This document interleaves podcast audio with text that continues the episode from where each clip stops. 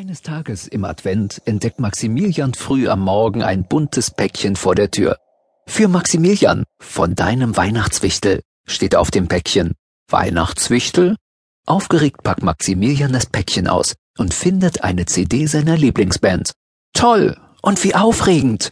Wer bist du, Weihnachtswichtel? ruft Maximilian in den Flur hinaus.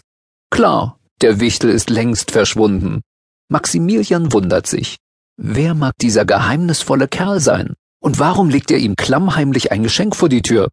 Das ist eine Adventssitte, erklärt Maximilians Freund Jan. Nie darfst du erfahren, wer dein Wichtel ist. Das kann Maximilian nicht begreifen. Ist doch blöd, wenn man nicht weiß, von wem das Geschenk ist, oder? Jan schüttelt den Kopf. Ich find's spannend. Außerdem sagt meine Mama, ist die Adventszeit eine Geheimniskrämerzeit. Stimmt.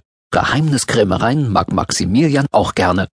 Trotzdem ist er schrecklich neugierig, wenn er nur wüsste, wer ihm das Päckchen vor die Tür gelegt hat. Nicht mal Danke kann ich zu ihm sagen, knurrt er. Weihnachtswichtel mögen das Wort Danke nicht leiden, meint Jan. Ist doch klar, oder? Naja, so recht glauben kann Maximilian seinem Freund dies nicht. Und überhaupt, warum grinst Jan so komisch? Ob er etwa den ganzen Tag grübelt Maximilian darüber nach. Und plötzlich hat er eine Idee. Er lächelt und reibt sich die Hände. Morgen, nimmt er sich vor, lege ich ein Päckchen vor Jans Haustür.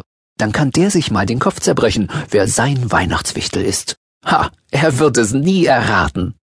Voller Vorfreude sieht Maximilian das ratlose Gesicht seines Freundes vor sich. Und plötzlich begreift er die Sache mit den Weihnachtswichteleien. Komisch, murmelt er.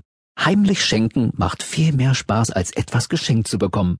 Da braucht man gar kein Dankeschön für.